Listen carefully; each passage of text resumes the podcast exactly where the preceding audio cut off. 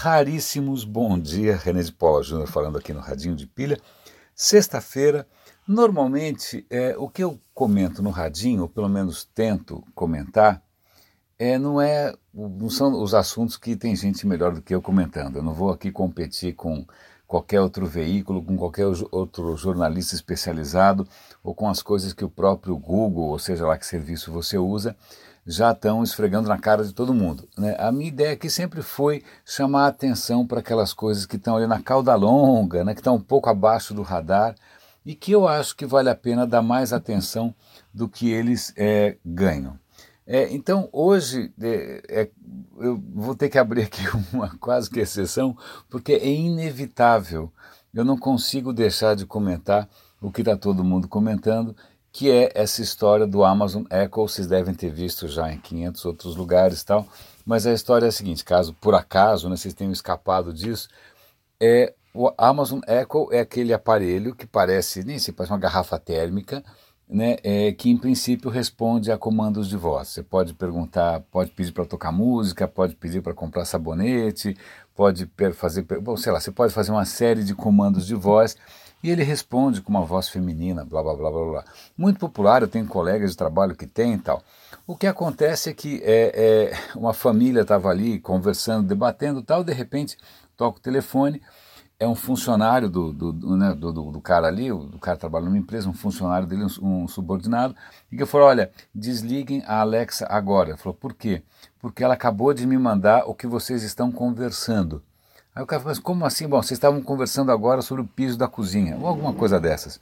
Aliás, falando nisso, o vizinho de cima arrastou alguma coisa na cozinha. Você está vendo que há coincidências estranhas no mundo.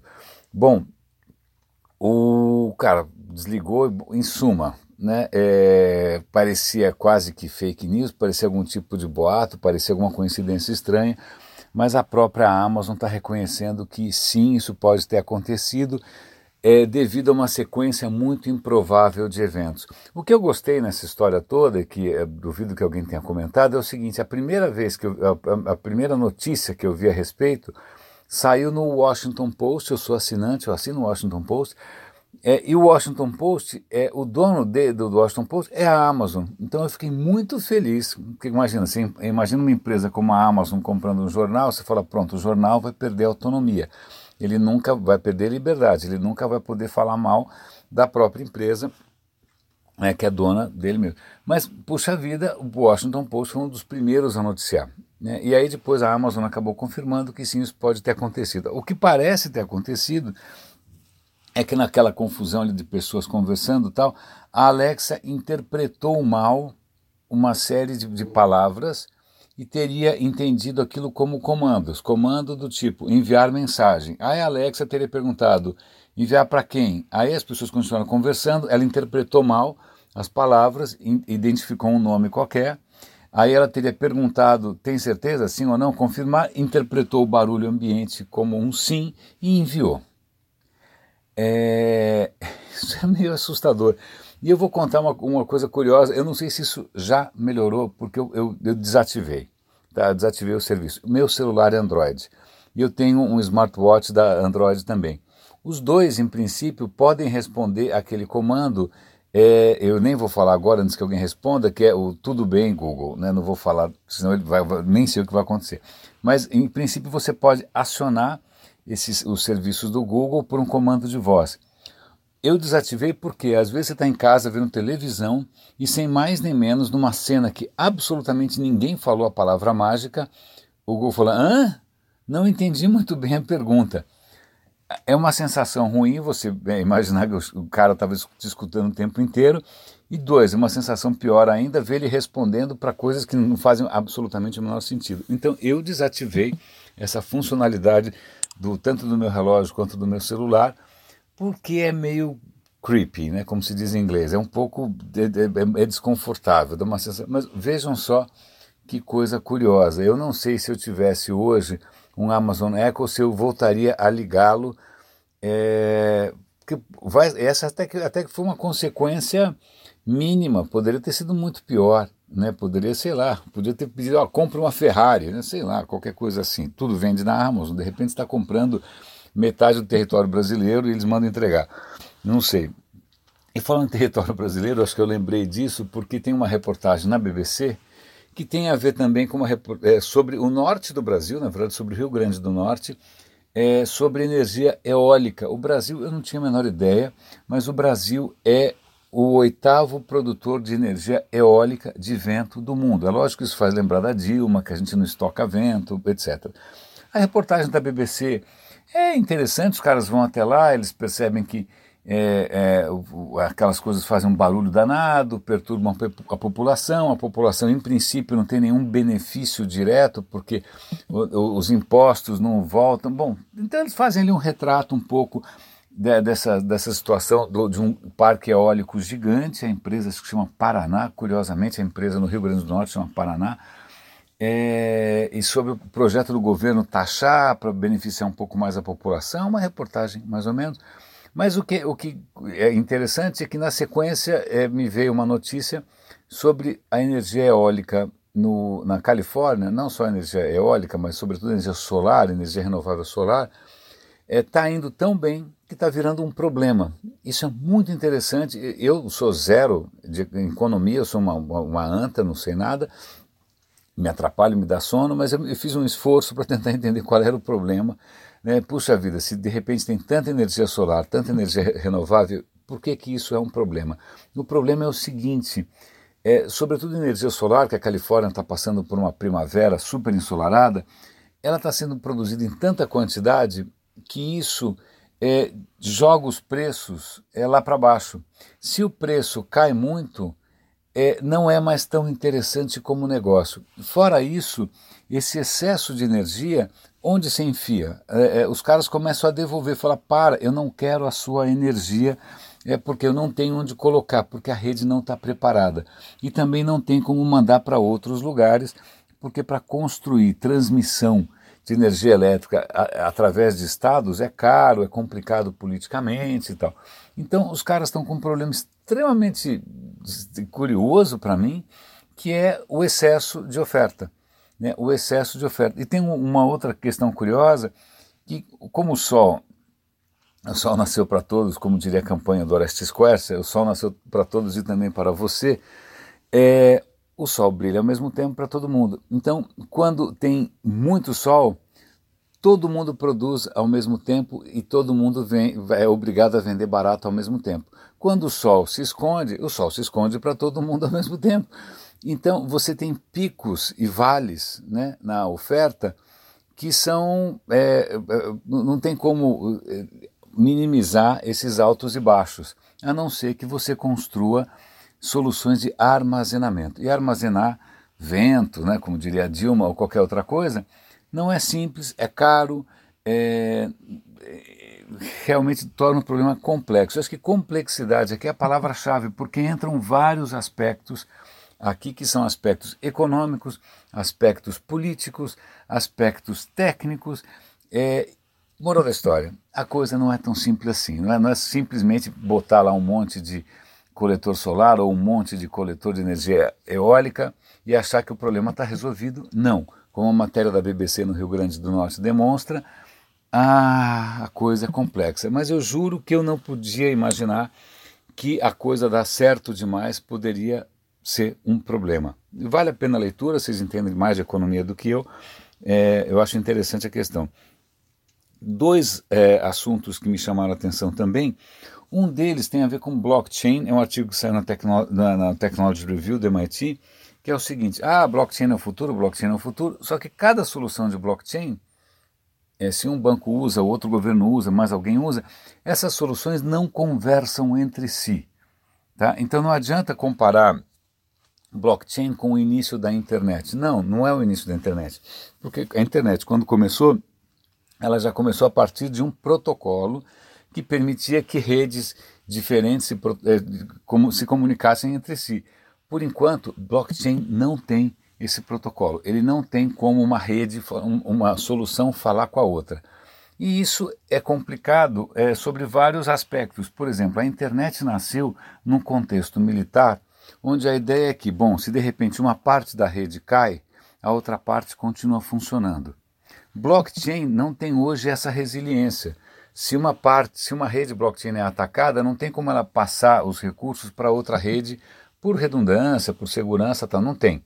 Então, o, esse artigo, e é mais técnico do que eu consigo, inclusive, comentar com vocês, ele comenta de soluções, inclusive de startups, que estão propondo maneiras de você conectar redes distintas de blockchain para que elas possam se comunicar. E aí sim a gente pode falar de uma nova internet, porque aí as coisas estão conectadas. Né? Então vale a pena. Eu aprendi que existe uma coisa chamada datagrama, que eu não conhecia. O datagrama não é assim uma variedade de data capim, né? não é, não é, ou então datagrama não é nenhum, nenhum exame que você faz no hospital. Datagrama simplesmente, simplesmente, né? pelo menos é o que eu entendi disso, é, numa rede qualquer, um, um, aquela rede ela tem informações sobre aquela rede, como aquela rede funciona. É como se, sei lá, você começa a namorar com alguém que é divorciado, fala, olha, o meu ex mandou aqui um diagrama de como eu funciono para facilitar as coisas, para você não ter que aprender do zero. Então é como se todo mundo carregasse aí um manual de instruções. Então, na internet parece que existe esse tal de datagrama, eu não sabia, que explica né, para uma rede nova como a outra rede funciona. Então a ideia é construir alguma coisa parecida com essa para o blockchain. Por último, acho que a última coisa que eu quero comentar com vocês hoje é a história do Uber. Uber, dois artigos diferentes aprofundando o diagnóstico sobre o que levou aquele atropelamento fatal por um carro autônomo. E o, o diagnóstico final não é dos mais generosos, né? a fotografia não é muito bonita.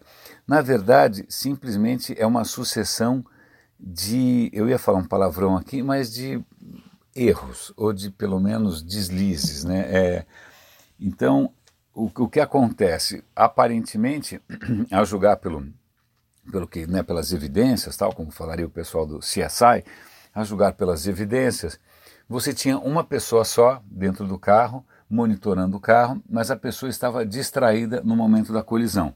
Ela só percebeu que o carro ia bater um segundo antes, só deu tempo dela segurar o volante, mas não deu tempo dela frear, portanto a pessoa não freou. A questão é o que essa pessoa estava fazendo.